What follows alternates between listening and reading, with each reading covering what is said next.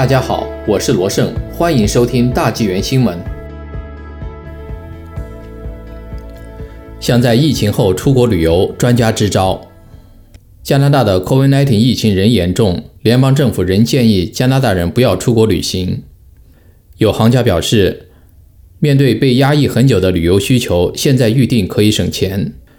如果你也想在病毒大流行后出国旅行，你可能会面对一个两难的局面。现在已可以预订旅游套餐，以免到时价格飙升或失去机会。但是加拿大仍处于 COVID-19 第三波浪潮中，不知何时结束。在五月十二日刊登的一篇文章中，Global News 提供了一些旅游专家的意见。提早行动有意义。旅行专家认为，现在为将来的假期支付少量定金是合理的，但需要花时间阅读那些细节规定及条件。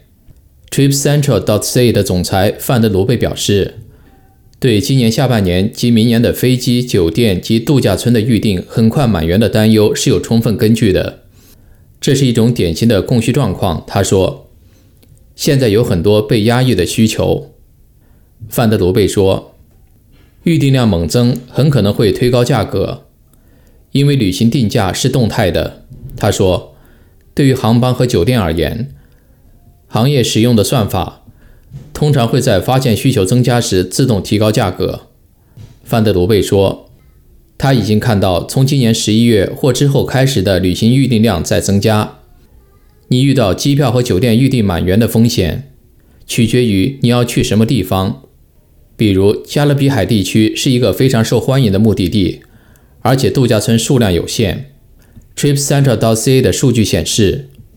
今年十月一日至十二月三十一日，墨西哥的坎昆是加拿大人在 Expedia 上寻找国外酒店客房的第二大热门目的地，仅次于美国的拉斯维加斯。范德鲁贝说：“如果你很想在旅行安全后马上出行的话，现在付一点定金会是一个好的办法。商家已开始以优惠吸引客户。加拿大目前的防疫限制仍非常的严格。”政府除了建议避免不必要的国外旅行外，规定入境旅客必须预先做 COVID-19 测试，飞机到达机场后还要做第二次测试，并在酒店隔离等待测试结果。测试阴性者仍需要做十四天的自我隔离。但是，随着疫苗接种速度的加快，旅游业正试图通过灵活的预订方式以及一系列的折扣特价优惠。刺激消费者的旅行兴趣。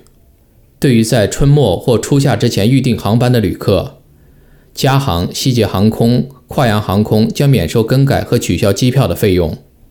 范德鲁贝说：“加拿大人现在可以每人支付一百至两百元的定金，预订全包式的度假套餐，直到出发前六至二十五天才支付全额费用。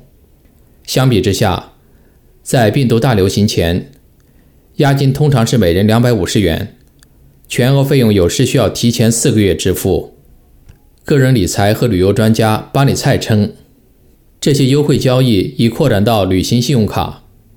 例如，美国运通的白金卡现对新客户提供五万点的奖励积分，相当于五百元的旅行积分。TD Aeroplan Visa Infinity 的卡对新客户提供两万点的奖励积分。这可能足够一次经济舱短途往返飞行的机票费，另外加一张可免费带一名同伴在北美飞行的通行证。巴里蔡提醒说，其中的一些优惠要求持卡人在注册后的一定时间内，在卡上有一定金额的花费。他说，如果你将要支付一笔较大的款项，比如房屋装修或房屋或汽车保险的年度付款。你可以考虑注册新卡，并用它来支付这些账单。旅游保险仍有问题。要出国旅行的话，现在想找到涵盖 COVID-19 的旅行保险还比较困难。金融产品比较网站 LowestRate.ca 的内容策划总监斯米尔说：“大多数旅行保险公司都将 COVID-19 排除在保单之外。”他说：“换句话说，保险将只支付你的部分医疗费用。”比如在海滩上奔跑时伤了脚，但如果你在国外感染了 COVID-19 并住院的话，你可能就要自己承担费用了。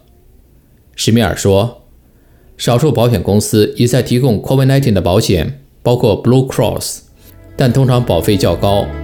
即使包括 COVID-19 风险的保单，也可能附带一些警告和上限。